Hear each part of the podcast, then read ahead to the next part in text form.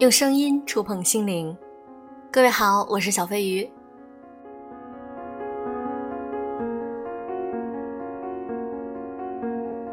现在的女性其实都在思考一个问题：我们的一生到底需不需要婚姻？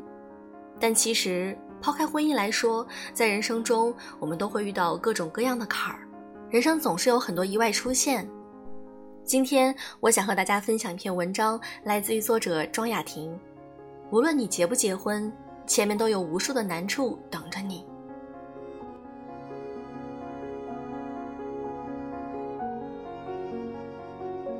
我很害怕生活变成只有态度没有方法论的样子。比如说，女性要内心强大，也要外在强大，能独立，也要有自由选择的权利。在过去的几年里，有无数文章给我们讲这件事儿，但从来没有人给出详细的方法论。无论你是单身还是已婚，这个话题说着说着就会变成还是得有钱。如果你还没有结婚，坚持要遇见对的人，并且打算如果遇不到就一直这么精彩的过下去，就有人帮你计划好未来的生活，告诉你只要经济强大就可以自由的选择。如果你已经结婚，无论是上班还是做家庭主妇，有人就会告诉你，掌握家庭经济命脉的是多么重要的事儿。并且要保有随时能够独立的能力，否则总会是受制于人的。最后就发出一句感慨：女人还是得有钱。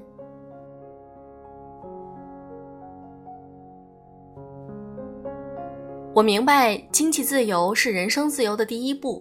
从很多真实的故事中窥见，这样的结论也没有什么错误，并且能够引申到一个强大的高度。但仅仅能够得出这个结论的话，更像是暴风眼席卷过后收拾残局的能力，在千疮百孔之外竭力保持体面的态度。这个结论片面之处在于，爱这件事儿是不重要的。为了保护财产和自由，你要割舍掉最柔软的部分，不与人发生更深层次的交集，并且忽视那些脆弱的依恋、莫名的悸动。比如，从来没有人关心过一个未婚女性也有对亲密关系的渴望，也没有人关心过已婚女性除了家庭地位之外的情感波动。我的意思是，只要你还抱着一些温柔爱意，并且愿意和另一个人进入更深的纠缠，那么你就一定会遇到各种难题，也许还会受伤。这是活在这个世界上不可避免的事情。有钱和强大都不一定能够冲淡那样的挫败感。可能唯一宝贵的就是具有解题的能力，在这个过程中变成一个更宽容、慈悲、像钻石一样迷人而复杂的人。没有哪一种生活方式是完全正确的，无论你怎么选择，都各有利弊。单身固然潇洒，但无助的时候也很多。在很多教你戴眼识人的文章里，并不会教你如何解决问题，而是告诉你把试卷撕了就完事儿了。已婚的话，虽然有时富足圆满，但是也要具备多线程处理复杂项目的能力，如走在钢丝绳上玩抛球游戏，一边注意着球不能落地，一边警醒着自己不要掉下去。越是看多了生活中的故事，越无法轻易粗暴的下一个结论。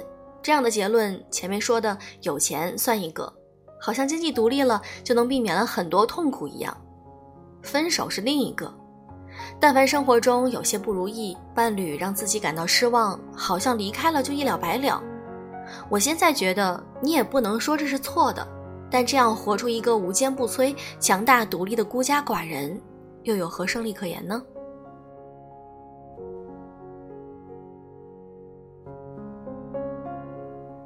生活的复杂性就在于，往往是情感、现实、利益交织的大型方程式。纠缠在一起很难得出最优解，比如出轨这件事儿，未婚的时候当然可以立刻毫不犹豫分手，但如果有复杂的财产分割呢？孩子怎么办？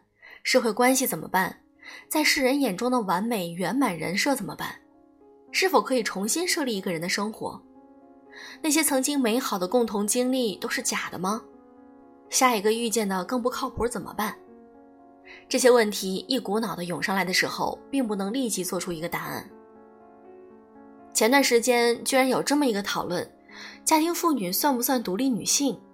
我简直看傻眼了。在人们眼中，家庭妇女仿佛是一个毫无社会地位、没有任何议价能力、任人宰割的社会弱者，一旦离婚就全面挫败。然后又引申出一个简单粗暴的结论：女人一定要有工作。可职业女性如果遇见出轨这件事儿呢？难道还不是一样的糟心？难道因为能养活自己就要立刻跑路吗？前半生的日子岂止沉没成本那么简单？那是人生啊！我昨天看了一部剧《白色月光》，这简直是一部出轨悬疑剧。我为什么会看它？因为在现实生活中，我有个朋友经历了如出一辙的故事，就连剧中的职业设定都和真人一模一样，我看到呆住了。过去说落后就要挨打。现在看来不是的，你遇见个男人，你不如他，他要出轨；你比他强，他依然还要出轨。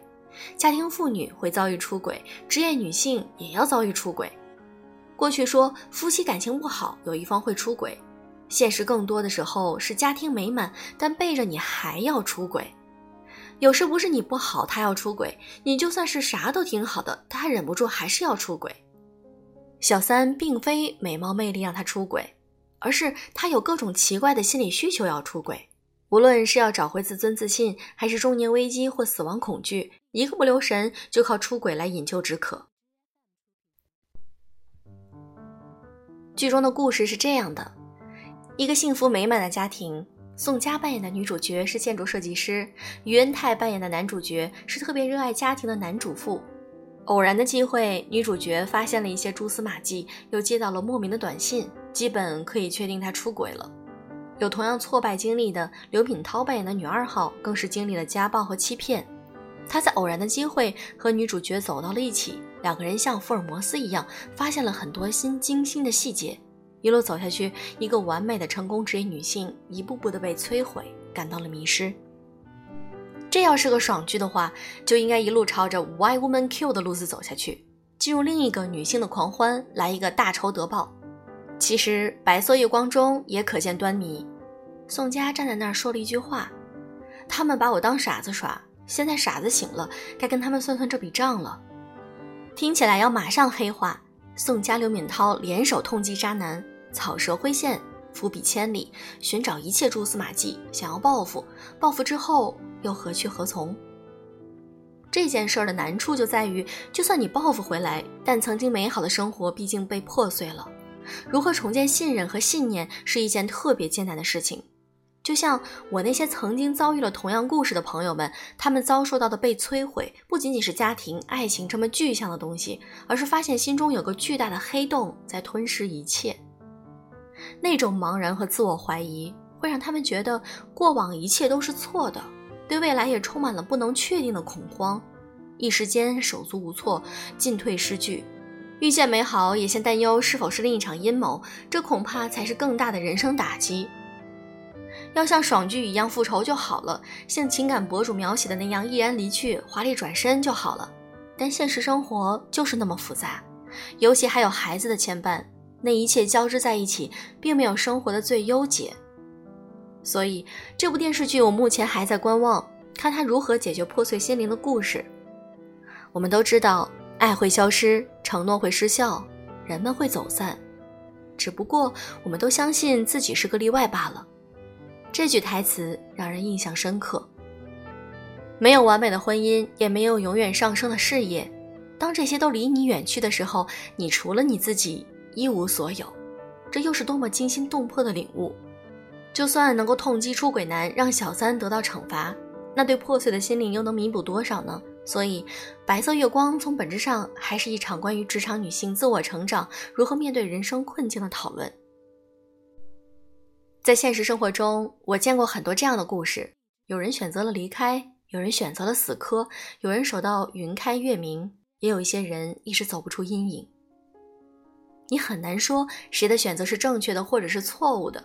每个人都有自己的局限性和特别珍贵、守望的一个生活重点。后来我也发现了。整个人生就是由一道道或深或浅的难题构成的，你自己很难设定试卷的难度，只能咬着铅笔见招拆招，走一步看一步。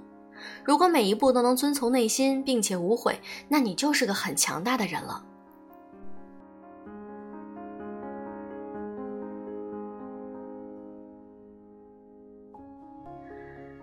其实小飞觉得，在我们的现实生活中，远远要比剧情或者说文章中给我们提供的一些做法要更加复杂的多。